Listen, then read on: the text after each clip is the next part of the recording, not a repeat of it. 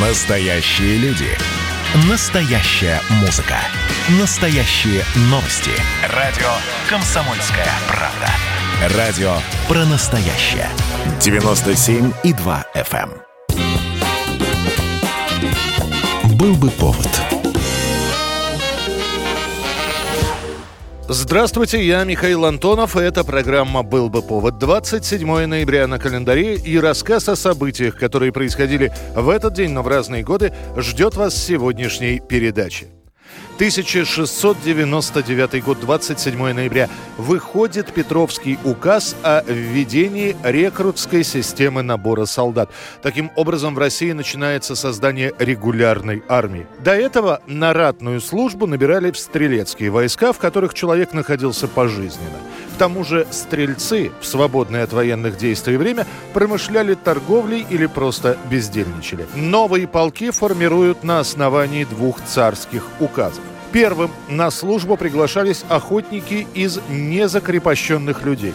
Им обещается высокое жалование 11 рублей в год. Очень хорошие деньги по тем временам. Однако, несмотря на большое количество желающих, люди все равно были нужны. И появляется второй указ Петра I. По нему на службу начинают привлекать так называемых даточных людей, которых уже через несколько лет начнут звать рекрутами. В итоге сформируют 29 пехотных полков и 2 драгунских, общей численностью 32 тысячи человек. Не доросли. Есть у меня для вас служба. Не война, однако ж проверка на деле сурова. Мирный поход в пограничные пределы за золотом. Правда, не все с охотой идут в солдаты. Было немало и беглых. Чтобы с этим бороться и быстро их отыскивать, при Петре на правой кисти рекрутов начинают делать наколку в виде креста. В 1757 году вместо клейма новобранцам начнут брить лбы. Вот тогда и появится известное выражение «забрить в солдаты». 1724 год, 27 ноября и еще одно событие, связанное с правлением Петра Алексеевича. В этот день лишился головы камергер Вильям Монс, младший брат, бывший возлюбленный юного Петра Анны Монс. В камергерах Монс проходил всего полгода, а вот рядом с Екатериной, женой Петра, он начал появляться еще лет 10 назад. Вильям управляет канцелярией и бухгалтерией Екатерины и считается ее доверенным лицом. Уже тогда начинают распространяться слухи, что Камергер оказывает императрице слишком много внимания, которое выходит за рамки профессиональных обязанностей. И несмотря на то, что это были всего лишь слухи, которыми делились придворные, они каким-то образом доходят до Петра.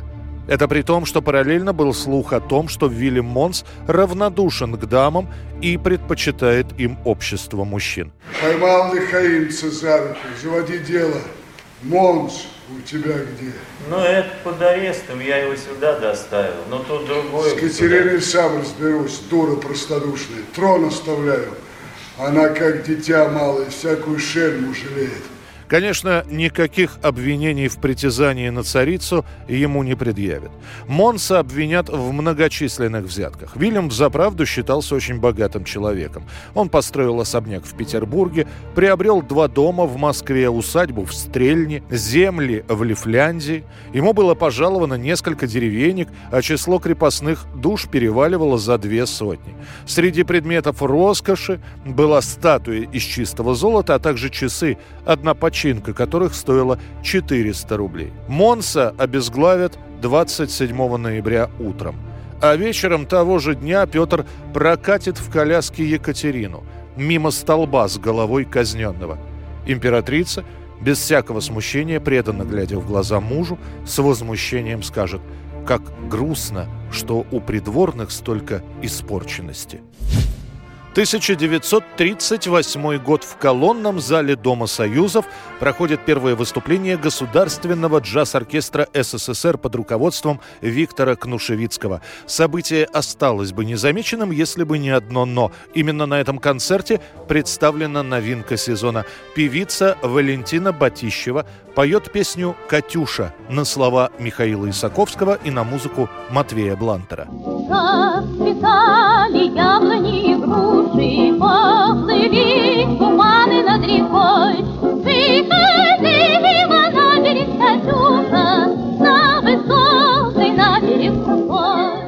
После этой песни зал трижды вызывает певицу на бис. И уже потом слова Катюши начинают переписывать сначала от руки, а первая пластинка с этой песней появится весной 1939 года. В это же время начинают появляться песни продолжения. Например, «Ответ на письмо Катюши». Да и сама песня станет трансформироваться. Какие-то куплеты добавляться, а какие-то просто переписываться. Это наша русская Катюша душа Немчуре поет за упокой. После войны эксперты насчитают около 100 вариантов песни «Катюша».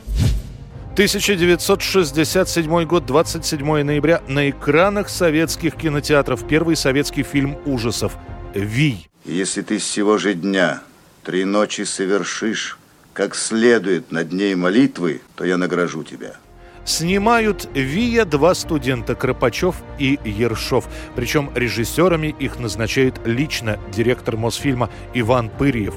Однако, посмотрев отснятый материал, становится ясно, нужно, если не переделывать, то хотя бы в помощники звать мастера. Им станет легендарный Александр Птушко, мастер спецэффектов и комбинированных сцен в советском кино. Птушко меняет декорации, зовет специалистов по пластическому гриму, набирает циркачей, которые должны в ленте изображать нечисть.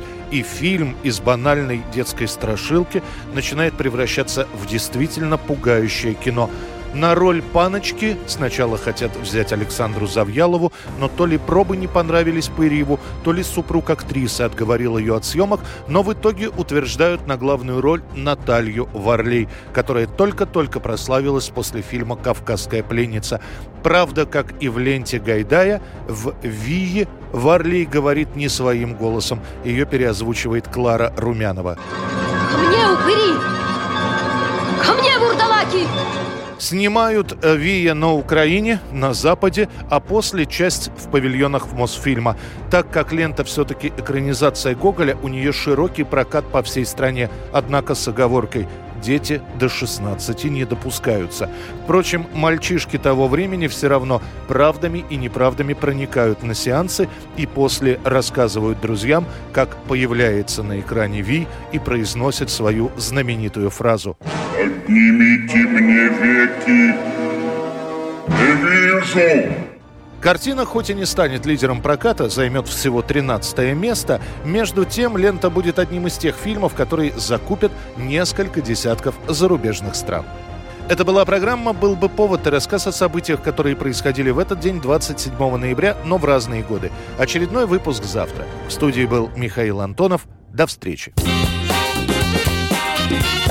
«Был бы повод»